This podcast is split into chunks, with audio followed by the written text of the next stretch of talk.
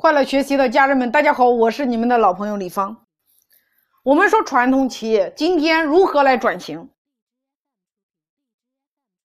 第一个，我们的产品应该怎么来设计？我们说爆品策略，我们的产品内在、外在应该怎么设计？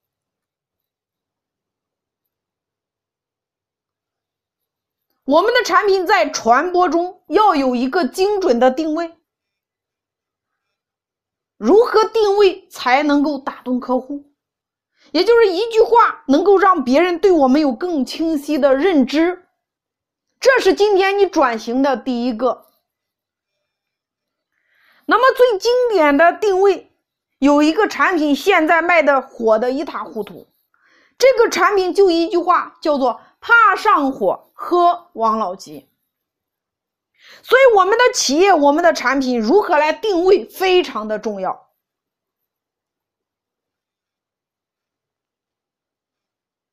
你如何整合你的上下游资源，来创建你的商业模式？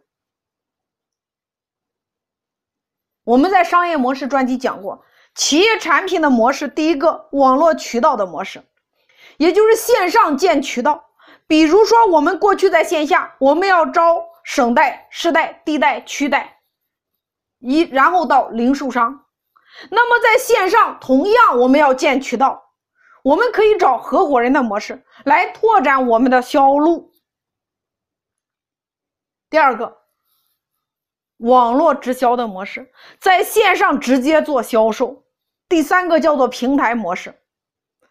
那我讲过珠宝公司的案例，也就是从原来卖产品到最后做平台，这就是我们大家今天应该有的方向。所以我们要做平台模式，把你的产品或者公司打造成别人赚钱的工具。你有能力的话，自己建平台；如果你觉得我建平台实践不到，那你就跟上一个平台呀。因为在一个平台里边有太多的机会，所以这就是平台模式。那么接下来就是新零售，也就是线上加线下的融合。今天所有的企业都应该线上和线下进行融合，因为今天我们所有的消费者他的信息来源都是从移动互联网上来的，大家认可吗？我们今天几乎百分之八十以上的信息都是来自于互联网，来自于手机，然后每一个人的社交也集中在了互联网上，所以今天很多的交易也集中在了互联网上，所以我们大家一定要去接受新鲜的事物，线上线下融合已经成为今天企业的标配。那么你要考虑，过去为什么我们要把店开在黄金位置？因为黄金的位置有人流量。但是今天黄金的位置，你会发现它的成本高，房租高，用工成本高。今天我们可以通过线上来找流量，通过线上可以导流，那么位置就不一定开在黄金的位置上了。你可以开在写字楼里边呀，或者开到社区里边呀。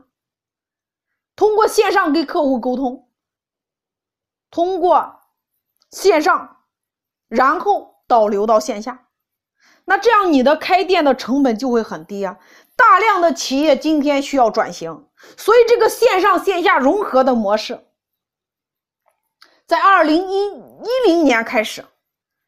因为当时中国有几千万的经销商，化妆品的经销商呀，食品的经销商，服装的经销商，家具的经销商，他们面临的问题就是转型。他们要转型的话，也有两个选择呀。第一个是自己建一个平台，第二个是跟上一个平台。那对于一些中小经销商来讲，他是自己建个平台容易，还是跟上一个平台容易呢？答案肯定是跟上一个平台。所以你有能力的话，那你就搭一个平台呀。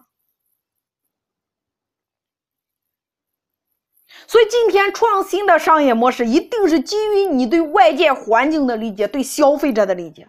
过去我们消费者就是一个消费者，我买你的东西，那我就是买你的东西，我消费你的产品呀。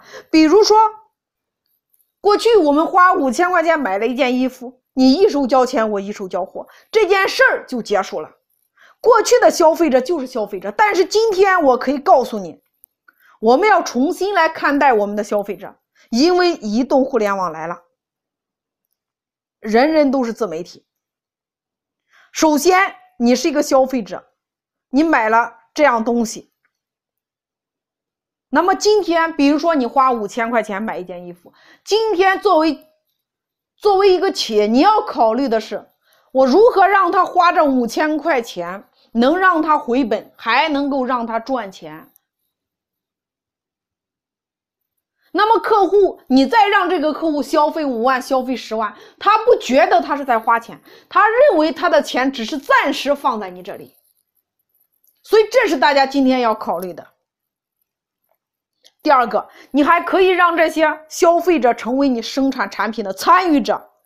我们都知道小米手机，它其实就是米粉自己设计出来的呀。实际上，它就是参与了，然后它开始传播呀，消费者也开心呐，它的粘性就会越强，因为这款手机是他自己参与设计出来的。所以，我们的消费者还有可能是我们产品的投资者。所以，把你的公司变成一家平台，你用众筹的模式，可以让消费者变成我们的投资者。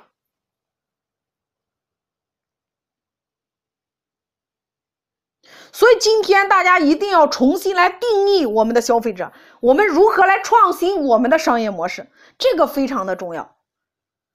那么，传播。产品的定位模式的传播，传播分为几大板块。第一个，微信朋友圈小程序系统，如何来设置你的传播系统？那么第二个，小额通公众平台、第三方平台如何来设置？那么第三个，今日头条、抖音、小红书。那么第四个，短视频、音频，这些平台你如何来为你所用？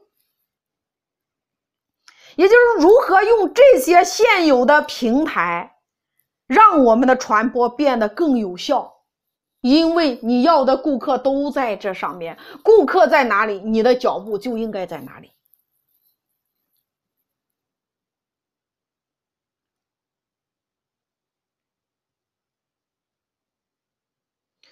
所以说，作为一家企业，作为一家企业的负责人。你今天无论从战略到策略到步骤到方法，简单的讲就是站在未来来看现在。如果今天你用今天的思维，你回到十年前，我相信大家一定是买房子、做投资、买地皮，对吧？为什么？因为你知道它未来会发生什么呀。但是为什么当时我们没干？因为我们对未来不知道它会未来会发生什么呀。所以今天正确的决策的基础一定是你大量信息的掌握。所以我们一定要掌握足够的信息量，你在做决策判断的时候才能够最正确。